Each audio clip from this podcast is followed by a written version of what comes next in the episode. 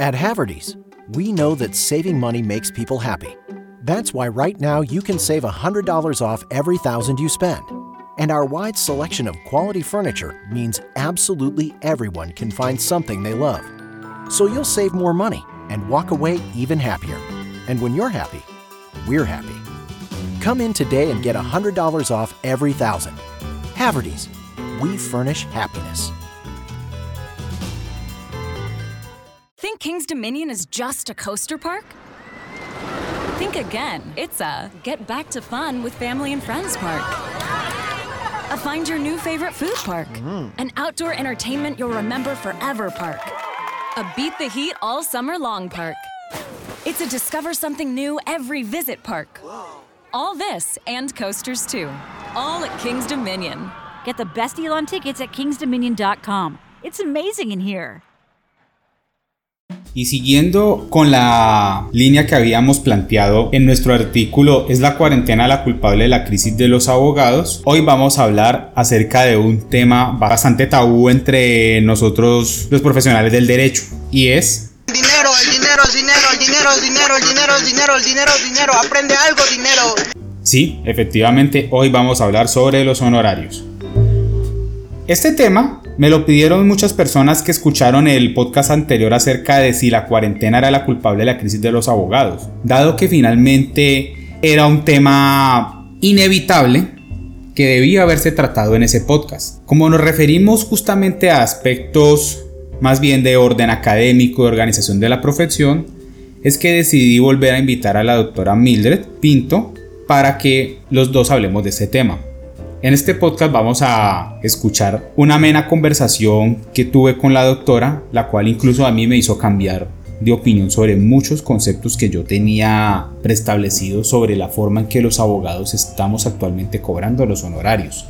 Y no solamente sobre la forma en que los estamos cobrando, sino además la forma en que los estamos invirtiendo, como no, no nos enseñan en las universidades a cobrar honorarios y Adicionalmente sobre la importancia que tiene la ley de oferta y demanda en el quehacer de los juristas colombianos. Sin más preámbulo, los dejo entonces con esta entrevista que yo sé que van a disfrutar mucho y espero sus opiniones en la caja de comentarios. Adicionalmente, antes de empezar, los invito a suscribirse a mis redes sociales en donde me encuentran como arroba jcmunosmontoya y también a que visiten mi página web www.munosmontoya.com. Todos los enlaces los encuentran abajo en la descripción.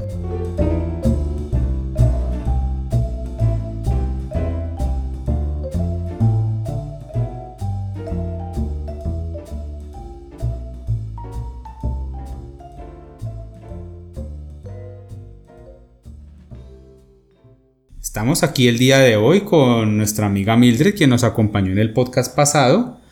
Y hoy vamos a retomarlo. Hola Mildred. Hola Juan Carlos, hola a todos, ¿cómo están? Bueno, vamos a retomar entonces, eh, como habíamos dejado el tema de nuestra profesión, sobre el análisis pues, de la situación de los abogados con el COVID-19, pero esta vez desde la parte financiera, ya que muchos oyentes nos pidieron que tocáramos esta parte debido a cómo está a cómo están los abogados en este momento prácticamente y perdón la expresión a cagandas. Pues Mildred, ¿tú qué opinas entonces de la forma en que muchos abogados están cobrando sus honorarios? Pues primero que hay un enorme desconocimiento frente al tema, porque es de las cosas que uno nunca le enseñan en la universidad. Cuando me puse a mirar cómo es el asunto de los honorarios en otros países, acá en Colombia, me di cuenta que muchas de las cosas que están ahí no las enseñan en la universidad. A ti no te sientan a decirte, mire, esto es una cuota litis, esto es un pago por porcentaje, esto es un horario mixto, esto se puede hacer así, entonces usted se sienta y hace un presupuesto para su, para su cliente, nada de eso te lo enseñan. Entonces, esa es como la primera falencia que noto y que yo creo que muy probablemente está generando un ambiente bastante de bastante incertidumbre en este aspecto y es que nadie sabe cómo cobrar porque simple y sencillamente no le han enseñado.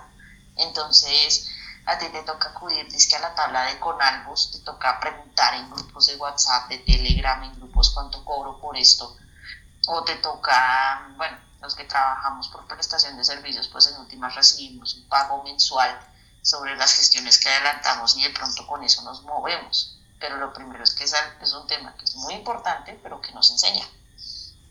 Bueno, pero has tocado un tema, una forma de cobrar bastante controversial por la, en la que yo personalmente no estoy de acuerdo.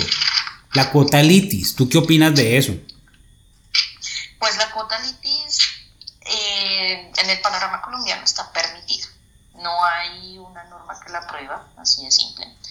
Y lo curioso es que si tú miras en otras legislaciones está prohibida. En la legislación española está prohibida porque lo que dicen ellos es que el abogado si se pacta por cuota litis, lo que va a hacer es que, y cito textualmente, poner en riesgo la independencia y la libertad del abogado que deja de ser defensor para convertirse en socio de su cliente en pos de un resultado material lo que además de adulterar la función de la defensa provoca el desamparo o discriminación de los ciudadanos que han de reivindicar los derechos de escasa entidad patrimonial o cuya tutela resulta dificultosa. En Argentina, por ejemplo, tiene un límite. Tú, puedes pactar hasta el 30% y no se aplica para casi todos los asuntos de familia. Eh, en la Europea en general, de hecho, no está permitida la cuota litis, entonces en España, pues obviamente tomaron eso.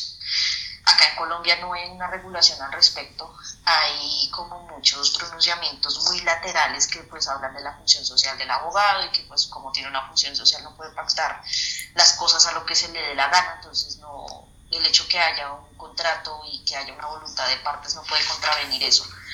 Me parece con ese sistema que primero hay mucho desconocimiento, que no hay una regulación o mayores derroteros en Colombia para ello y que en este caso ese sería el primer inconveniente. Entonces el abogado a la larga también precariza su trabajo porque si le van a pagar eh, de una forma tal que si gana, obtiene una parte de lo, de lo obtenido, pues el tipo cómo va a hacer para sostenerse si le van a pagar al final o lo que le paguen en el transcurso del proceso a la larga va a ser muy poco. Y más porque estamos en un país donde la justicia anda bastante lento.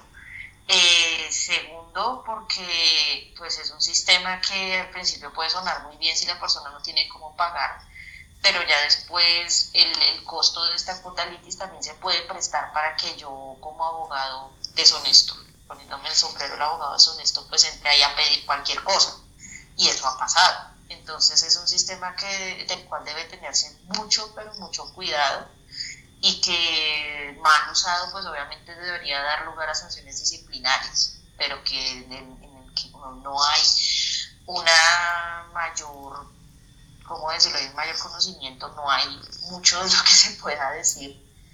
Por ejemplo, en los pleitos de contencioso administrativo, que son pues, los más jugosos a nivel económico, pero a la vez los más demorados, puede tener cierto sentido, pero con todo es un sistema que puede generar una precarización. Ahí sí yo estoy un poco con la escuela española, pero también los argentinos fueron muy sabios en decir, venga, esto se pacta por escrito hasta el 30% y hay asuntos donde usted no puede regalarse así. Es una ley que ellos tienen para el pago de honorarios, obviamente como son un Estado federal, pues cada provincia tiene sus regulaciones específicas, su colegio de abogados específico, pero la ley para todo el Estado argentino es esa. En España está proscrito, yo creo que es un tema que aquí no se toca y debería tocarse. Creo que llámese Consejo Superior de la Judicatura, Corte Suprema de Justicia, Consejo de Estado, el que sea, sí debería entrar a tocar, venga, cómo es la cuota litis y no solo con fallos donde te den como un brochazo teórico de qué es la cuota litis, sino que en serio entre a decirle al abogado, mire, tenga en cuenta esto a la hora de pactar y en este asunto no debería haber.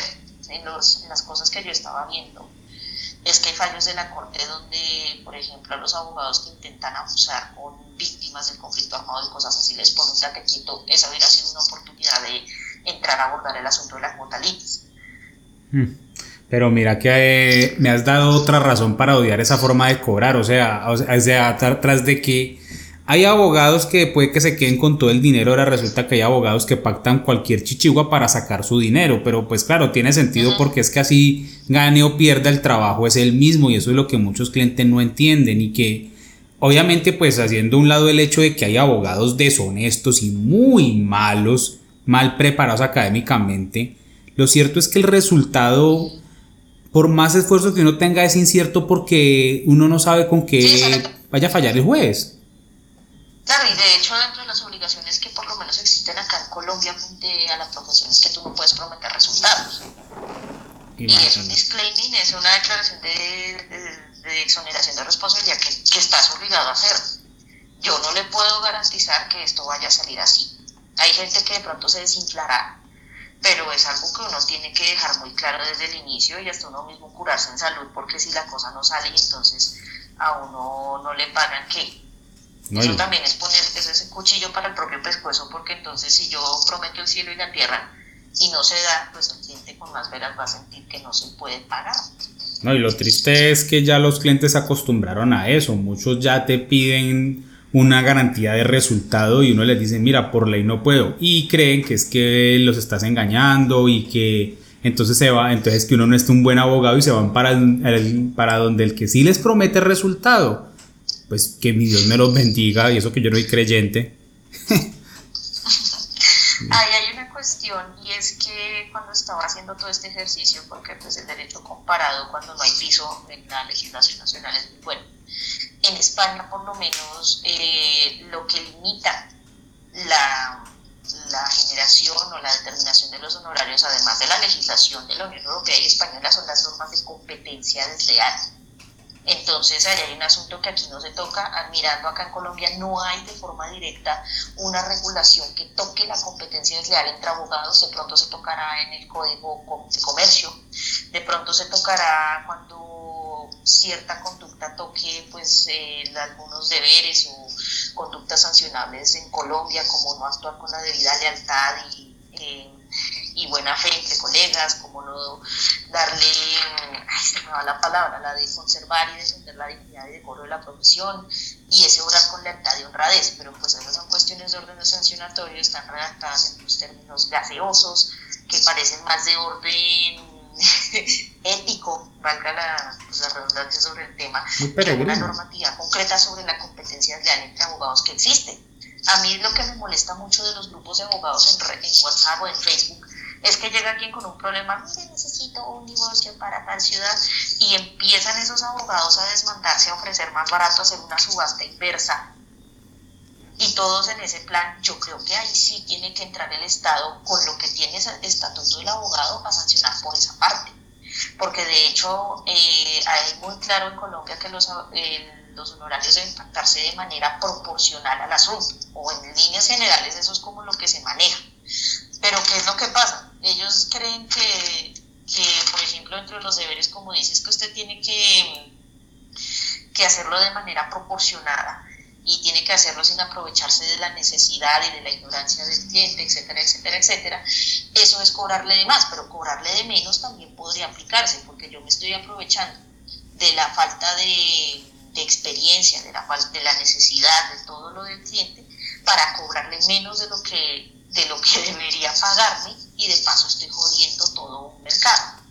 Entonces, si esta legislación, todas estas sanciones que el Consejo Superior de la Judicatura ha puesto a abogados que cobran el 54% de votalitis o se les va a la olla cobrando sumas exorbitantes por los asuntos, ¿por qué no lo hace para cobrar menos y a la larga la norma la norma tiene un aspecto que permite una interpretación en ambos sentidos. Si me estás diciendo, usted parte sus honorarios según un criterio de proporción sin aprovecharse de la necesidad de las personas, que sé que está ahí, qué pena si no tengo las palabras aquí pues de memoria, también funciona cuando cobras menos, más porque no hay una norma de competencia desleal.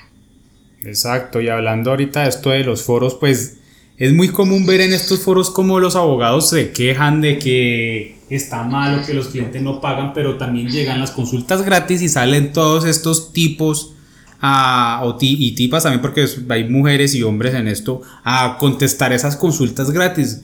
Incluso llegan al punto de insultar al colega que le dice que le deja, que le deja el teléfono a, ese, a esa persona, diciéndole, mira, con mucho gusto solicito una consulta le dicen que es inhumano, le dicen que es un le dicen que es un por y, le contestan a la persona, incluso a veces contestándole mal, pero gratis, es increíble. Sí, exactamente. Eso, eso en otras partes no sucede y eso acá en Colombia yo lo, también lo he notado. llegan con un problema y, entonces llega la persona a contestarle como, como entrego y, y, no sé, deseos de captar un cliente y no se dan cuenta que ni captó el cliente ni logró nada. Ahí yo creo que el actual estatuto del abogado y lo que he visto de jurisprudencia, y pues eso lo dejo como, como así suéltico, es que estos aspectos no los toca y las personas tampoco han tenido como mucho suelo para llevar una vida como abogados independientes que, que les haga llevar esto con el suficiente decoro. Yo soy un poco ingenua y quiero creer que todos estos fenómenos suceden es por, más por falta de información que por falta de ética. Ahora, en cuanto a la forma de cobrar, pues hay unos aspectos que sí, pues que sí son muy claros que se deben tener en cuenta, la complejidad del asunto, el prestigio del abogado, la cuantía, la capacidad económica del cliente, la voluntad contractual es el aspecto más importante y si no está, pues entonces están las tablas de los colegios de abogados que a la larga nadie usa, o sea, todo el mundo, nadie le para bolas a eso, no sé si es que cobran muy barato o qué es lo que pasa, yo tengo aquí una, una abierta y pues sí está como, como interesante. De hecho, mira que en derecho civil las consultas verbales es el 50% de un salario mínimo legal vigente y una consulta escrita es un salario mínimo legal vigente. Esta persona, por andar dando consejos chimbos en Facebook, está perdiendo un salario mínimo legal vigente. Como mínimo, que es que el salario mínimo es lo mínimo que quería ganar toda persona. Exacto. ¿Qué es lo que hacen las firmas? Y ahorita que que pues con todo esto el coronavirus pues están mostrando sus cartas porque esa gente también está pasando así ellos sueltan información jurídica de un corte muy básico, para, obviamente destinado a sus clientes objetivos. Es una información que es muy encontrar, o sea, simplemente le está ahorrando al cliente la googleada, le está ahorrando al cliente aspectos muy tontos de, no sé, cómo se crea una sociedad, cómo, eh, protocolo, cómo contratos laborales en tiempo de COVID-19. Son temas tan amplios, tan ambiguos, que los tipos hablan con eso y dan una muestra gratis de su trabajo sin perder dinero. Eso me parece válido. Que una, un abogado entre a decir, mire, el derecho de petición es un derecho fundamental. Ah, bueno, chingo, no está violando ninguna norma. Pero que ya aquí se entre a regalar consultas en redes sociales por ego o por querer enganchar al cliente, no me parece. Mire lo que se está perdiendo en cuanto a dinero y no solo eso, sino que no, no gana el cliente y sí me parece una falta ética. Increíble. Ahora bien, estamos con... Ahora que ahora con esta precarización hay muchos que se preguntan, o más bien consideran, que esa misma forma de cobrar obedece a una ley de oferta y demanda que justamente es consecuencia de ese, de ese, de que somos la profesión con más personas en el país. O sea, vemos más abogados que contadores o que médicos y que posiblemente... Creo que los únicos son los psicólogos. Mm, ¿En qué sentido? O sea, ¿a mí menos? es de los que también hay más. No tanto como abogados, pero son de los que también hay más en el país. Pero bueno, eso es otro cuento. Madre mía. Claro, entonces eso está llevando a una precarización o esto es lo que dicen muchos, justamente al haber tantos están cobrando como se les da la gana, justamente por esa ley de oferta y demanda, con un afán de captar clientes, entonces ocurre esta subasta inversa que tú mencionabas al principio. Pues sí, eso es una ley de mercado. Oferta, pues menor precio. Y más porque lo que pasa en Colombia es que demanda de abogados existe. Este es un estado que, que si tú miras su diseño, es un estado lleno de muchas leyes, es un estado con una constitución bastante grande, creo que de la, única que es más grande que la de Colombia es la de México y la de otros países, pero la de Colombia es muy grande. Entre más pobres, más artículos. Todo entra el bloque de constitucionalidad, el CEPAC está la parte de la jurisprudencia, las personas eh, pues simplemente no tienen tiempo para estar pendientes de todo esto, entonces demanda de abogados sí existe. Hay una sobreoferta y pues por más demanda que, ya esté existiendo de base, pues eso no va a cambiar. Pero sí, hay una ley de mercado muy básica y es que pues si hay muchos, pues tendremos que cobrar poco. Entonces esa es la, la otra. Ahora, cobrar poco no quiere decir cobrar de manera indigna, no quiere decir regalar el trabajo, pero sí ser un poco consciente que, que uno debe tener un baremo ahí de economía básica muy presente. Y sobre todo porque lo que usted cobre tiene que generarle algún rédito, si no su actividad lo está llevando a la quiebra.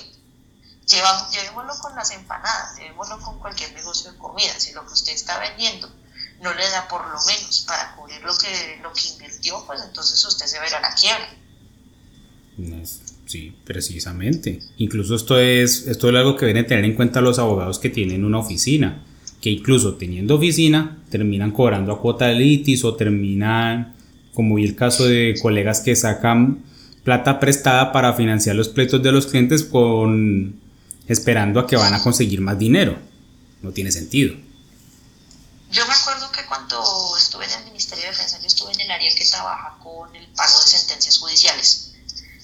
Y pues era muy común que los abogados que llegaran, era muy raro que llegaran dependientes, eran muchas veces los mismos abogados que iban. Y había un abogado que un día llegó y preguntó, y cito textualmente, acá no hay trabajo para mí. Y así lo preguntó directo sin asco y frente a la secretaria. La secretaria le llega y le dice, venga, ¿por qué me está preguntando esto? No, mire, es que nada que me pagan las sentencias. Y estos abogados iban sagradamente al Ministerio de Defensa cada dos semanas, cada mes, a preguntar por sus procesos, a mandar derechos de petición por sus procesos. ¿Y qué le tocaba decirle al ministerio? Mire, hay un orden de turnos, hay una organización de pago, básica y sencillamente espere a que la plata que giraron para este año alcance a coger su proceso, pero pues nosotros en ese entonces, eso era el 2017, estamos pagando 2014 pero que un abogado llegue y pregunte a la entidad que demandó, oiga, acá no hay trabajo para mí, es una mala señal. Y eso quiere, y además dijiste proceso, o sea que cuántos procesos tiene que coger un abogado de estos de potalities para que le llegue al guito en un año. Mm, bastantes. Ahora, eh, muchas, hay empresas que trabajan con venta de derecho litigioso, aritmética, cosas por el estilo, que apenas sale la sentencia y todo, le compran los derechos litigiosos al abogado o a las partes y le pagan directamente. Como estas empresas sí tienen el músculo para esperar que les paguen con intereses y todo, pues son ellos los que reciben. Entonces esta litis, mira lo que está generando también, está generando unos terceros mundo legal, porque hay otra empresa que se llama así, que compra las sentencias donde condenan al Estado y aprovechando que ni el abogado ni la gente tienen músculo para esperar la, la, plata, la, plata de la condena, no son todos, pero sí es un número considerable, compran eso y ese tercero sí recibe su plata con intereses y sí recupera su inversión.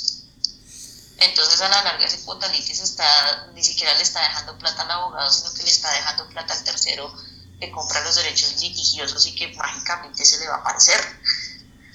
No hizo nada, y no hizo nada. Exactamente Exactamente.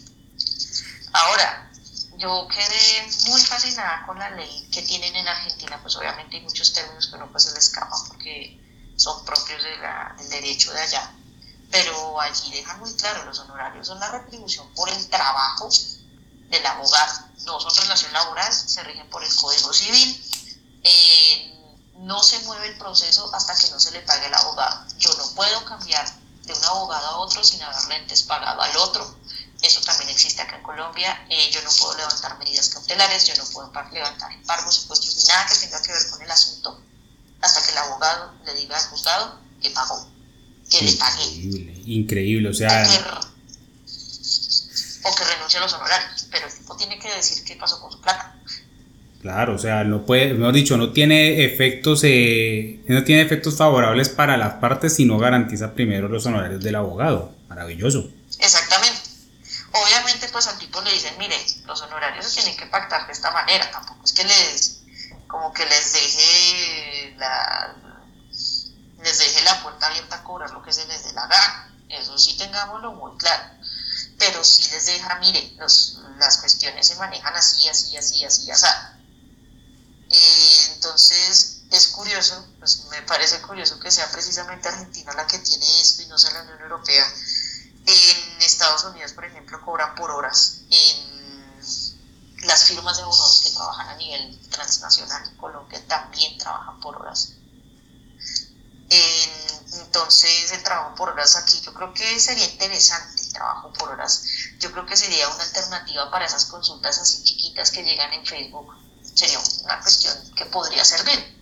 Ahora, partamos que esa tabla de Conalvos eh, de pronto sí puede estar desfasada en el sentido que una persona por una consulta no va a pagarte un salario mínimo más habiendo consultorios. Entonces, yo creo que lo mejor es que ese baremo se flexibilice un poco y que haya cuestiones muy domésticas que sí se puedan cobrar por hora.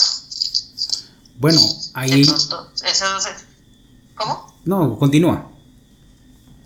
Eso me parece como una buena opción, porque yo estoy acá mirando esta tabla y bueno, todo lo tasan salarios mínimos, pero yo creería que hay asuntos muy, muy domésticos que sí podrían tratarse por horas. Si es un asunto donde gana el señor que no tiene el salario mínimo para pagarme un concepto o una consulta verbal o escrita y gano yo. Y ya que la voluntad de las partes es la que está primando a la hora de pactar honorarios, eso sí está, creo que eso sí es transversal a todas estas legislaciones, pues sería una buena alternativa, cobre la hora, cobre por hora. Claro, pero igual habría que regularlo. Pero bueno, tú has mencionado el tema de los consultorios jurídicos. Eso me lleva a preguntarme algo. Dado el caso en que Colombia regule de forma legal el tema de los honorarios, pues tenemos que reconocer que este no es un país donde la gente sea muy pudiente, que digamos, si van a haber personas que se van a quedar por fuera pues del, del acceso a la justicia al no poder pagar un abogado. Más sin embargo, el Estado ha creado una serie de opciones para estas personas como los consultorios que tú mencionabas, está la Defensoría del Pueblo que atiende algunos casos gratis, están los jueces de paz y hay abogados pro bono pero sin embargo la gente sigue acudiendo donde el abogado que sí cobra que lo atiendan gratis. ¿Por qué crees que ocurra esto? ¿Cómo, cómo? Qué pena, me, perdí un poco con la pregunta. O sea, ¿por qué, o sea, ¿por qué a pesar de estas alternativas que existen gratuitas para los usuarios que no tienen o no quieren pagar los honorarios, ellos siguen acudiendo a los abogados que, a los abogados que en principio deberían de trabajar cobrando o a los, a los foros de mm, Facebook y similares? Ya. Primer lugar porque desconocen la existencia de los consultorios jurídicos. Muchas veces sucede. Estos lugares no tienen como la debida publicidad. En muchos casos la publicidad la da el presidente de la Junta de Acción Comunal que presta el salón, la iglesia que presta el salón parroquial, la personería donde ellos prestan sus servicios y así. Pero pues es una publicidad muy corta que no tiene suficiente espectro para llegar a todos pues por eso esta confusión. Y segundo, porque el consultorio jurídico lo atienden estudiantes. Es una cuestión que acá en Colombia a mí me parece muy peligrosa, porque así como llegan asuntos muy domésticos, que el derecho de petición, que la tutela, igual, llegan unos asuntos que muchas veces sí necesitan un abogado con más experticia, por lo menos. Y entonces el estudiante pues, se va a ver, se va a ver colgado para responder y pues el usuario no es bobo y sabe que eso es un estudiante. Entonces, por un lado existen unos consultorios jurídicos que las personas que hemos estudiado derecho sabemos que no es que sean precisamente las, los centros de, de las grandes mentes del derecho colombiano, sino que son estudiantes cogiendo en muchos casos su primera experiencia práctica y pues también la, falta de conocimiento y hay muchas fundaciones, está la Fundación Pulso, está la Fundación Pro Bono, está la, esas dos sobre todo, son iniciativas pues que no son públicas pero que trabajan ahí. Y pues también, entonces eso hace que el, el, el usuario pues sienta que puede preguntarle al abogado y la otra es que el usuario también desconoce esto de los honorarios. Probablemente también, creo que es en parte ese desconocimiento y esa desconfianza y también que tal vez, como ya se acostumbra que en Facebook le respondan dudas, o que ya en otra parte si le han respondido gratis, pues cree que lo puede hacer con, con el que sea que llegue. Bueno, ¿y, los abogados cómo podríamos cambiar esto a corto y a, a largo plazo? Pues yo creería que lo primero es un cambio interno. Lo primero es no regalar el trabajo. Yo sé que pues son tiempos difíciles y pues que uno una persona en ese lugar pues siente que, que dándole a la persona lo que quiere la va a llamar o va a hacerse notar, pues puede al principio sonar muy buena idea. Y segundo, hacer control social entre, entre nosotros porque esto sí se ve en otras profesiones, en las ingenierías, en la programación se ve. Si tú entras a un foro de programadores y alguien llega y le dice que le escriban un código que tenga X y Z características, nadie se va a poner a escribirse. Le va a decir, mire, ahí están los libros porque usted lo escriba solo o contacte.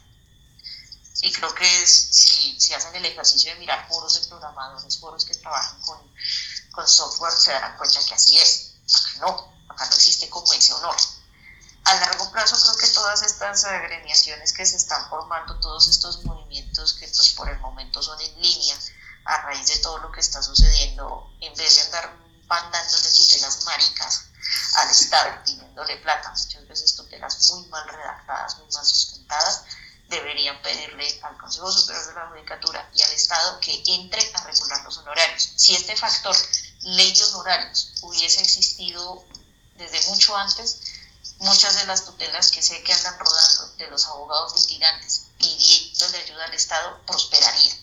Pero como no las hay y es una profesión liberal, pues el Estado no se siente obligado. Creo que pedir una ley de honorarios como colectivo en el mediano y largo plazo sería lo mejor.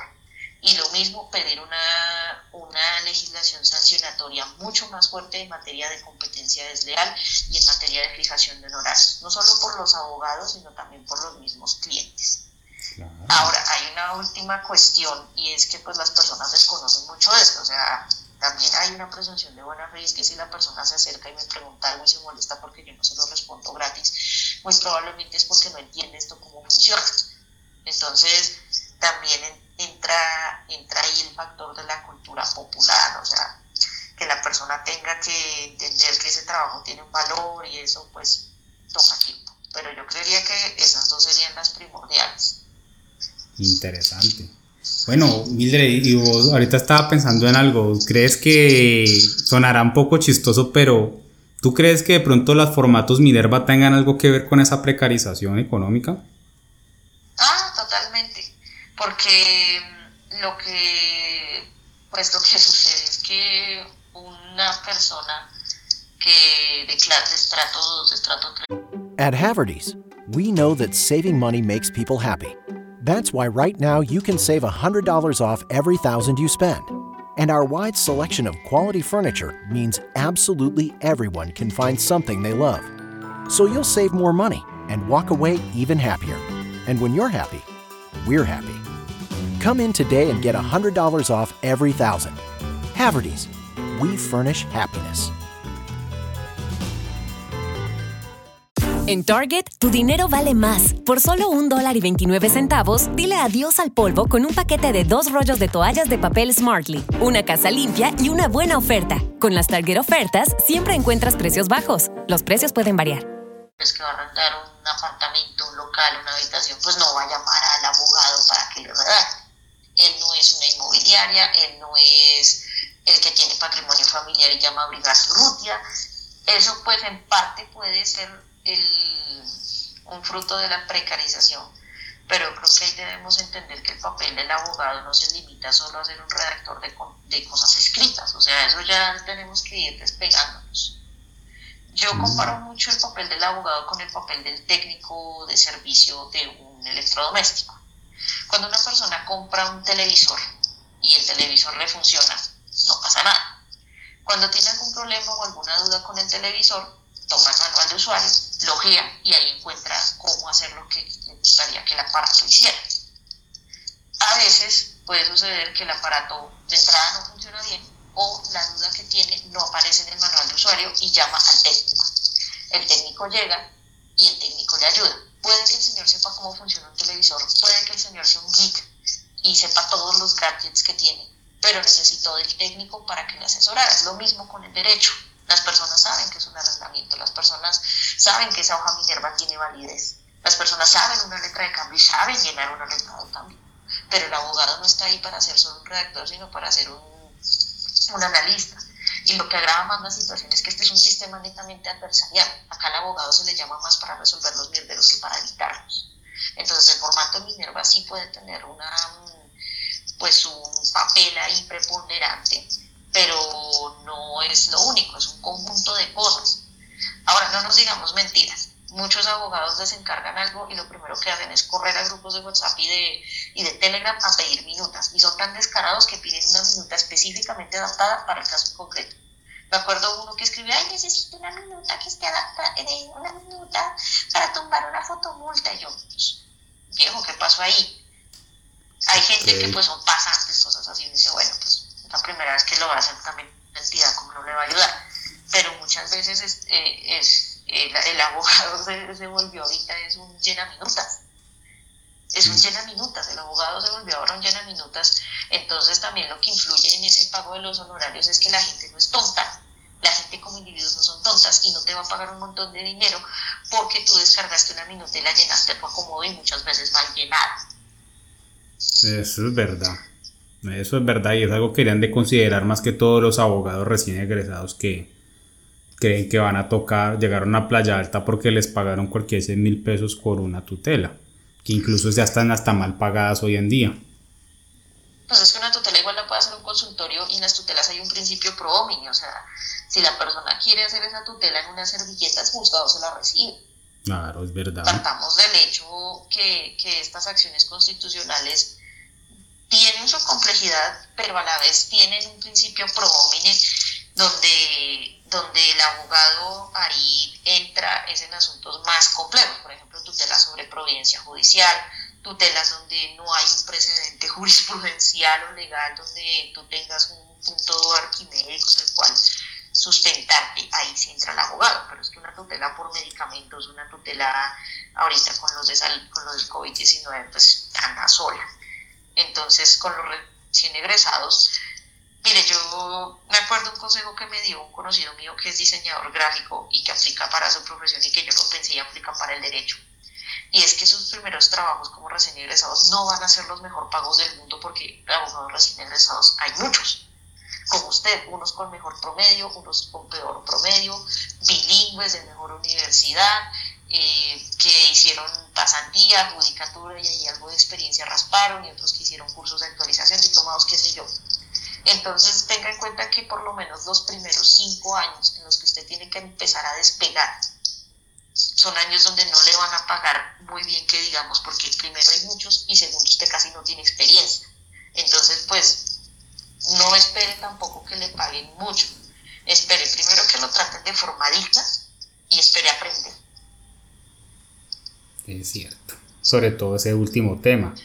Bueno, cambiando un poco de tema, ¿tú qué opinas de estos abogados que cobran honorarios pero con, de, con en especies? Que reciben carros, reciben casas. Me parece una alternativa interesante, la verdad, porque pues muchas veces me imagino que ellos verán que el cliente no te puede pagar en efectivo. De todas maneras, ahí el, el quid del asunto está en que lo que te den en especie pues equivalga de alguna manera a lo que tú deberías cobrar. Yo creo que pues una forma bastante machetera de esa sería pues que tú tomes esta tabla de con algo, cojas todo lo que le hiciste, lo sumes, y lo saques. El pago en especie, de hecho, se, se contempla en la psicología. los psicólogos, eh, ahorita mi psicólogo me decía eso, que ellos aceptan pagos en especie cuando el cliente ve que el cliente no les puede pagar en efectivo. Eso es algo que por su ética es permitido.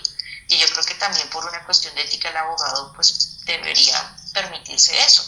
De hecho, en Argentina en la época del corralito eso se daba, pues como las personas que, pues bueno, esto es cultura general. Como bien saben, en el corralito había restricciones al flujo de efectivo y Argentina entró en crisis económica y la gente no podía sacar el dinero de los bancos y los bancos quebraban y se largaban con su dinero. Entonces, ¿qué sucedía? Pues los abogados muchas veces recibían era pagos en especies entonces ahí contaban el caso, me acuerdo donde, de un abogado que le ayudaba a la señora que le arrendaba el apartamento a llevar unos asuntos legales y a cambio la señora pues no le cobraba la arriendo.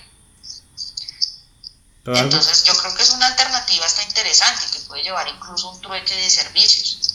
Ahí entra la voluntad de las partes, entra la buena fe y entra que tú tengas un baremo y la otra persona también en el que vayan en la misma línea. Algo que los abogados deberían de considerar ahora que con el COVID muchos se están quejando de la situación económica y de toda la precarización. Muy pocos han intentado canjear estos servicios por otros servicios que puedan necesitar, sobre todo el tema de los arriendos. Súper interesante. Claro, o sea, yo creo que aquí también hay otra cosa y es que deberíamos entender que los honorarios no es solo una cuestión en, ¿cómo decirlo? O sea, en dinero. A mí me parece chistoso que el Estatuto del Abogado Colombiano aún hable de recibo, como si tú, yo tuviera una facturera en la oficina. Ahorita hay formas de pago muy diversas, o sea, te pueden pagar por PC, te pueden pagar en Bitcoin, te pueden pagar por Neki, te pueden pagar, o sea, el pago en especie a mí me parece que pues no es ilegal. Si mientras tú no estés tumbando a esta persona, mientras sea proporcional. Es más, yo, yo puedo ir más allá y puedo decirte, mira, ya que me estás diciendo, querido Consejo Superior de la Judicatura, que la capacidad económica del cliente es un factor determinante, pues yo me doy cuenta que por su capacidad económica él no me puede pagar en dinero pero sí me puede dar un bien que cubre este X gasto de esta X diligencia. No pasa nada. El pago en especie me parece como una opción bastante válida, sobre todo en asuntos pues que sean demorados y donde el cliente pues no pueda pagar. Sí, eso interesante. O por servicios, de pronto pues con la peluqueada o, o algunas de estas cosas así. Pueden sonar un poco gracioso, pero debería contemplarse Incluso ahora que muchos abogados deberían de tener una buena página web por lo menos. Claro, tú, tú podrías hacer eso, un diseñador gráfico. Mire, señor diseñador, yo le llevo este asunto, usted diseñe mi imagen gráfica y un sitio web. Y yo creo que en estos momentos ese pago sería muy bueno porque muchas personas se están quedando sin empleo, pero tienen asuntos legales. Pero a la vez saben hacer algo. Entonces, para ese tipo de casos yo creo que sí podría funcionar en estos momentos, yo ahorita que me puse como medio darle vuelta a, Facebook a ver gente conocida, he visto mucha gente que vende geles, tapabocas, pocillos, postres, eh, gente que hace servicios de peluquería a domicilio y cosas así, pues en esa, en esa economía colaborativa, ese tipo de pagos creo que tienen cabida. Me parece que es perfectamente válido. Sí, está bien. Sí, perfecto. Los abogados deberíamos entonces explorar estas alternativas. Tiene también de pronto, es, paradójico porque de pronto a muchos les va a dar pena tal vez por mantener la, el decoro de la profesión que honestamente para mí eso murió hace muchísimos años. Pero a su vez cobran, no les da pena hacer consultas gratis. Qué ironía. Totalmente. Yo creo que lo que te digo, como en la universidad uno nunca le enseñaron esto, o sea, nunca, nunca. Yo quiero que, me digas si o no te enseñaron a cobrar honorarios en el pregrado. Lo más parecido que me enseñaron fue gestión empresarial, pero nunca me enseñaron a manejar el dinero, honestamente. Y eso que yo soy afortunado. ¿A ti te enseñaron qué es un honorario? ¿Qué diferencia un honorario de un salario? ¿Qué diferencia un honorario del pago que recibe cualquier otra profesión por sus servicios profesionales?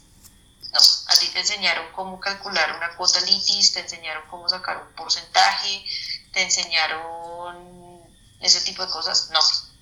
Entonces, creo que la primera falla, ya que están haciendo tantos webinars y se están como dando cuenta que el agua moja, o sea que pues muchas cosas no están funcionando, deberían ver que enseñarle cómo cobrar a la persona por sus servicios es importante, sobre todo en esta carrera porque entonces muy bonito decirle al abogado, pues usted no tiene plena libertad porque tiene función social, pero a la vez no decirle qué hacer. Creo que ese es el mayor problema y sería bueno que estas tablas de, de abogados y todo esto, o que la difusión jurídica que se haga desde muchos espacios sea también hacia esta parte, como fijo mis honorarios. Aquí pues no estamos diciendo exactamente cómo, aunque sí estamos diciendo cosas, como por ejemplo que si usted ve que la capacidad del cliente no es mucho, pues haga un trueque o haga una permuta. Eh, la cuantía de la pretensión, pues pueden haber cuantías muy altas, pero si no le van a pagar en un futuro cercano, pues descarte la cuota litis. El prestigio del abogado, me parece curioso que tenga en cuenta el prestigio del abogado. ¿Qué es el prestigio? ¿Qué es el prestigio exactamente?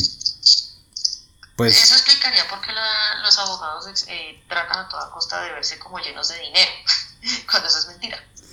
Y sobre todo porque eso me pone a mí en una duda, porque pues es prestigio, ¿por qué? Porque lo conoce todo el mundo, pero entonces ahí podría entrar, podríamos decir que de la Espriella y Bernate son iguales, por ejemplo, o con estos otros abogados que han metido a la cárcel por hacer fraudes. Pues, son prestigiosos. Exacto. O sea, es muy gaseoso, eso son, es muy gaseoso, no entiendo la verdad que se refieren con el, el prestigio.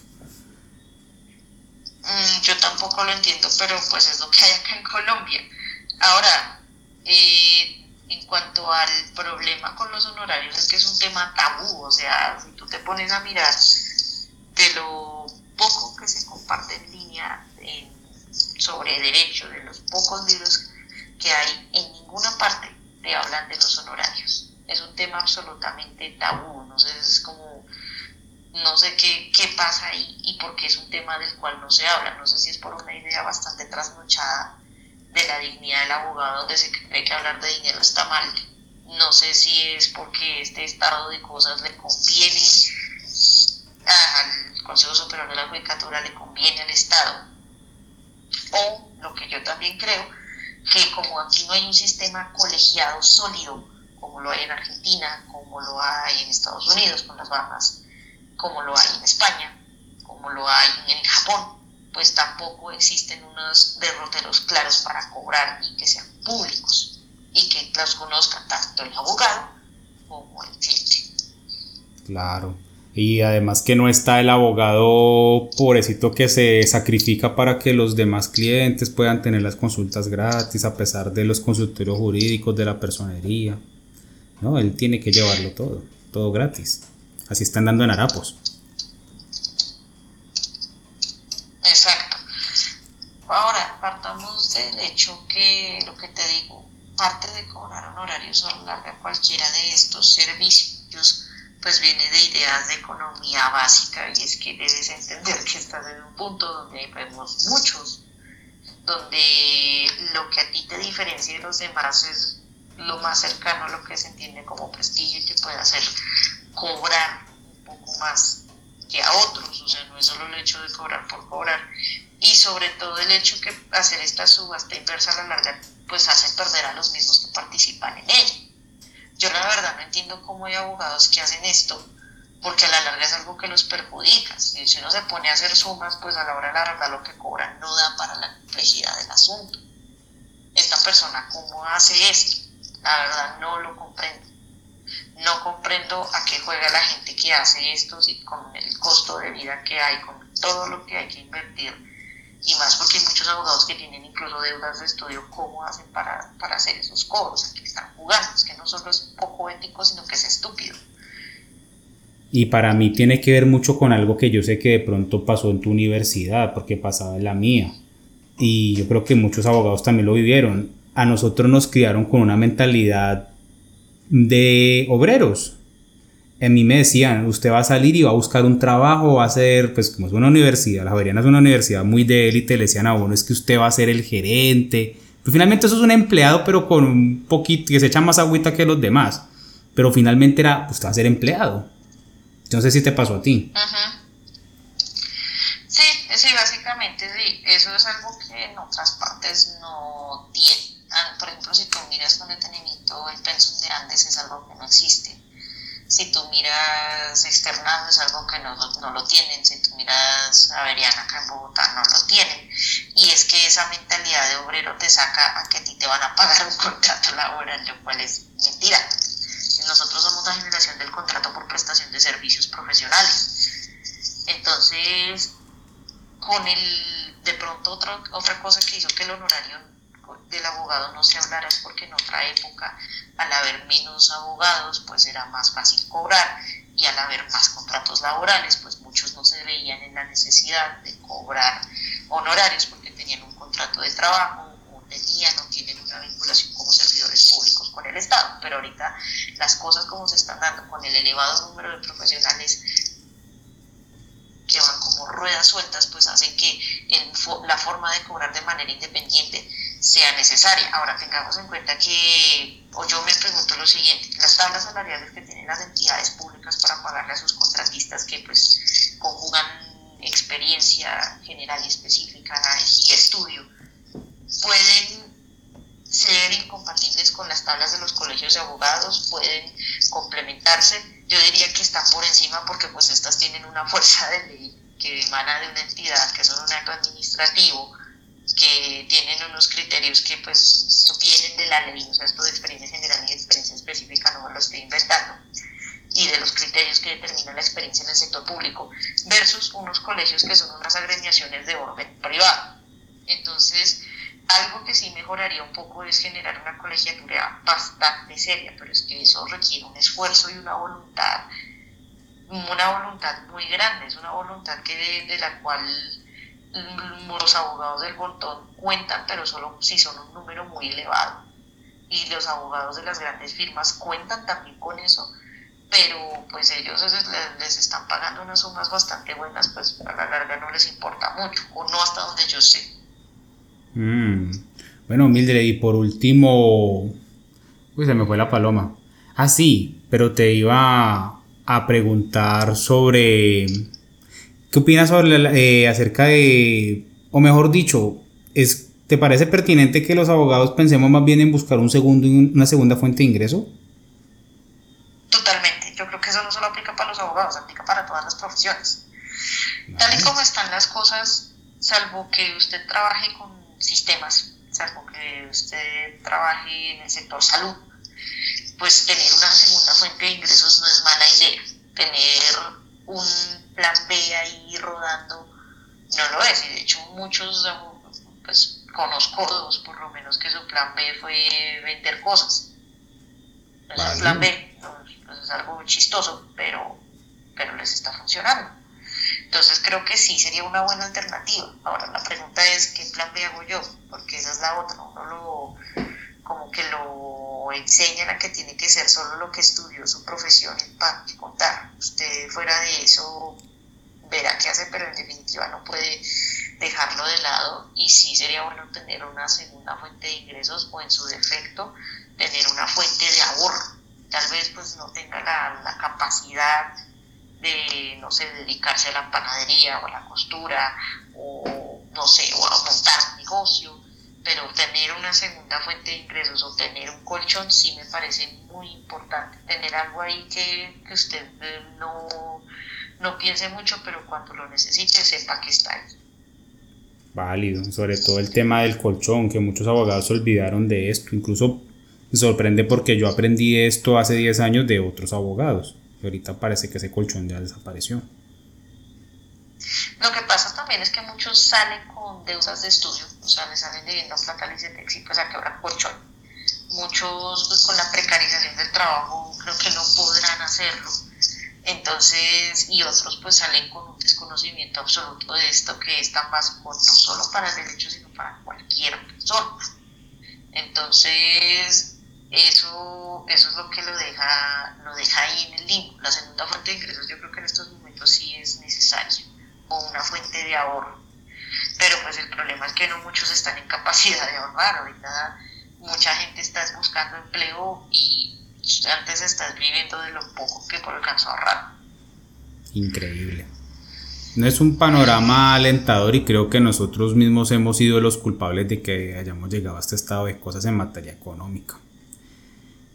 Creo que estás de acuerdo conmigo en que la lección de todo esto es a que tenemos que ponernos de acuerdo en cómo vamos a retribuir nuestro trabajo y sobre todo si lo vamos a si vamos o no a seguirlo regalando de esta manera. Claro, yo, yo opino que en cuanto a lo, de regalar el trabajo es también porque mm, hay una, mm, una desigualdad social muy fuerte en el derecho. Dependiendo de la universidad donde uno salga, se abren o se cierran oportunidades tú ves ofertas de empleo donde dice, mire, se necesita abogado, tal, tal, tal, de tales universidades. Puedes tener las capacidades, pero ahí no entraste.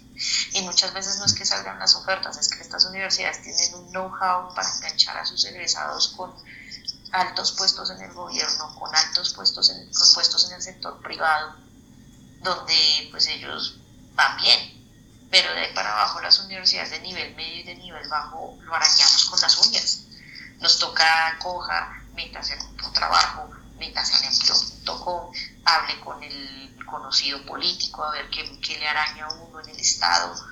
Y eso también pues genera un estado de necesidad muy grande y es que esto es simplemente una de las muchas consecuencias de la desigualdad social que hay en el ejercicio del derecho. Tenemos un grueso de abogados que se regalan porque en serio no es que no ven más opción y unos abogados que han tenido muchísimas oportunidades, un suelo socioeconómico en el cual pudieron sacar una carrera en una buena universidad y se les abren muchas puertas. Y en el medio unas personas que están ahí tratando de hacer como cierto tránsito y que lo ven más difícil. Entonces el no regalar la profesión, se queda fácil decirlo desde la comodidad de un empleo, queda fácil decirlo desde la comodidad de un, de un nivel profesional, pero, pero es difícil. Yo no quiero ser irresponsable y decirle no regale su trabajo cuando esta persona tiene hambre, cuando esta persona tiene deudas, cuando esta persona incluso puede tener hasta problemas psicológicos. Hay una chica que es abogada que tengo en LinkedIn y pues ahorita que está uno en la casa y tiene más tiempo para mirar esta red social, esta chica publica cosas que me dejan un poco asustada respecto a su estado mental, respecto a debo tener fe, estoy rezando el rosario, eh, con fe todo lo puedo y cosas así. Aquí está, fe en medio de la crisis no es la primera vez, han sido varias veces y es abogada. Entonces yo creo que aquí la cuestión es también de solidaridad en otro, eh, lo que ha hecho a estas personas de estas universidades estar donde están, es que ellos tienen solidaridad entre ellos mismos. Ellos, donde sitio donde llegan, universidad donde llegan, consciente o inconscientemente buscan abrirle las puertas a los suyos. De ahí que existan estas ofertas donde se buscan unos u otros y empiezan a generar esa confianza. Yo creo que el primer paso también para no regalarnos es tener un poco de solidaridad con los que están un poquito, un poquito menos mal que nosotros y buscar una forma de ayudar para que esta persona pues, al menos no, no, sienta que está sola y por eso puede cobrar lo que se le dé la gana, sino que hay un gremio bastante fuerte. No es simplemente eh, decirnos que somos un gremio y hacer, y hacer todo el escándalo y poner tutelas, sino que también abarca esto. Claro, y sobre todo que sí, cierto, un gremio que sea de verdad solidario, no que solamente estemos para el boom mediático o para hacer las rumbas como era que se servían antes esos colegios de abogados.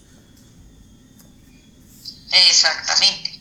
Creo que, o sea, la idea de generar colegio de abogados en Colombia sí es necesaria. Creo que es algo que se ha manejado, se ha pedido en otros países, como en el caso de México.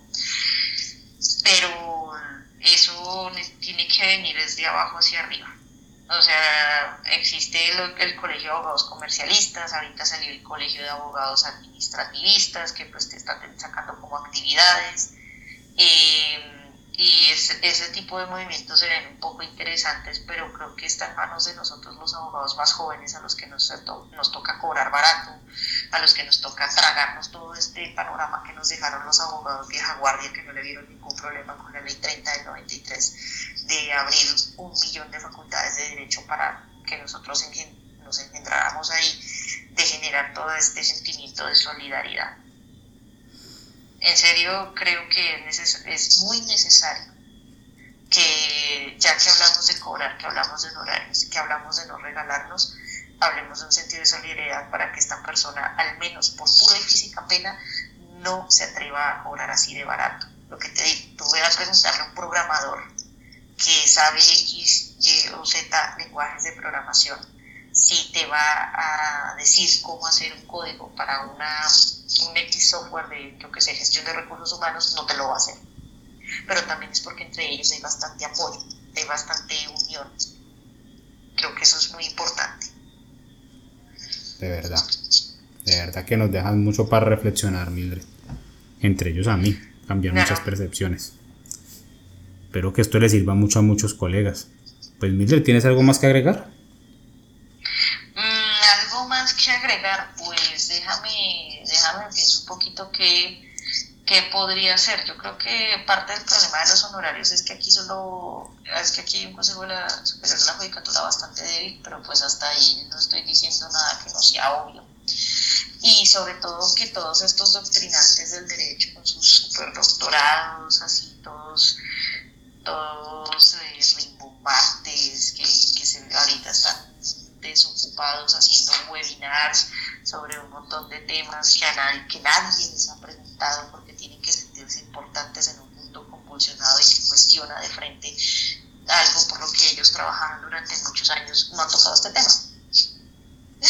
Y yo sé que no lo van a tocar porque en su mayoría son personas que no han ejercido el derecho. Hay unos que sí, pero muchos de ellos no. Muchos de ellos viven desde la academia y por eso ahorita están así algo feos y posturas de la doctrina solo encontré una, una de la Javeriana, que de hecho pues sería bueno que, no sé si tú la pudieras colgar, es un artículo muy sencillo que hace, pues habla mucho del derecho comparado que aquí hablé contigo y que habla de cómo se fijan los honorarios, que ámbito jurídico tuvo el descaro de plagiar, porque no existe otra palabra para lo que hicieron. De resto no hay una posición doctrinal frente, ni frente a los abogados ni frente al tema de la ética jurídica, a diferencia de lo que hay en la Unión Europea y en Argentina, donde esta es una parte que tiene estudio, donde es una parte que tiene, que tiene trascendencia en ese tipo de escenarios y aquí no.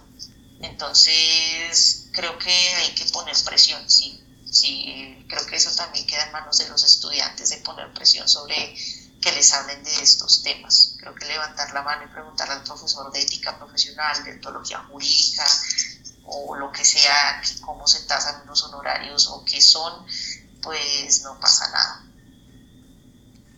Listo. Perfecto, Mildred. Bueno, eso ha sido entonces todo por hoy. Eh, te agradezco mucho tu participación, Mildred. Y ok, a ti por el espacio. Espero que entonces los abogados que nos estén escuchando pues, se preocupen un poco más acerca de, o se concienticen acerca de esta situación y sobre las posibles soluciones. Si alguien tiene alguna, algún, algo que agregar, pues puede dejarnos su opinión en la caja de comentarios. Va a ser muy bien recibida en este momento. Y a los demás abogados que estén pasando una situación difícil en este momento, por el momento lo que puedo decirles es mucho, eh, deseo mucho apoyo y que no se desesperen, porque... Uy, sí, uy, sí. Sí. Mira, a mí me, no, por favor, o sea, en serio no lo, no lo hagan, ¿no? El, el buscar trabajo es un poco como buscar pareja y en ambos escenarios el desespero es malo. Exacto, esto va, a, esto va a pasar, pero la situación, este momento de crisis también va a ser definitivo para que muchos abogados, aunque suene un poco cliché, se reinventen y además de eso siembren lo que va a venir, las cosas buenas que van a ir más adelante, porque si en este momento se precarizan, solamente van a recoger más precarización en el futuro y entonces a volver un círculo vicioso del que nunca van a salir. Totalmente. ¿Y dónde van a meter a otros? Exactamente. Al final las consecuencias se van a ver en 5 o 10 años de toda esta precarización que está llegando por ese desespero. Así que por favor no se desesperen, ustedes se mataron 5 años estudiando esa carrera, así que por favor háganlo valer. Si pudieron con todos estos exámenes y preparatorios van a poder con esto. Mm, más que eso, que este tipo de espacios sirven hasta para hacer una actualización obligada, ya que muchas personas están en casa, les digo una cosa, los títulos, y ese es otro problema del derecho, uno entre más diplomas tiene colgado en la pared, más caro cree que puede cobrar, pero en realidad aprovechen esto para hacer muchas cosas, para leer, para mirar videos de lo poco que hay en derecho en Colombia. Yo les recomiendo la biblioteca de la Universidad Nacional Autónoma de México, esa tiene títulos gratuitos. Eh, ¿Qué otra les recomiendo? Eh, les recomiendo intentar aprender otro idioma, eso es vital. Y por favor les recomiendo, son un poco superficial, cuestiones de, de estilo, cuestiones de cómo vestirse. Eso sí, suena muy idiota, pero es muy básico. De verdad, es, es, es básico, pero sí es necesario en algunos casos. Bueno, nos, Oh.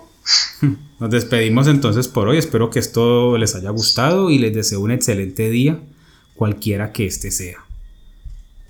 Igualmente para todos, nos vemos en otra ocasión. It's Macy's July 4th sale with our lowest prices of the season on summer updates for your home, like 20 to 50% off outdoor furniture and the Radley 5-piece sectional Shea sofa, $1,999. And get a free adjustable base or box spring with qualifying mattress purchase. Plus, Macy's Star Rewards members earn on every purchase except gift cards, services, and fees. Sign up today at macys.com slash star rewards. Savings off sale and clearance prices. Exclusions apply.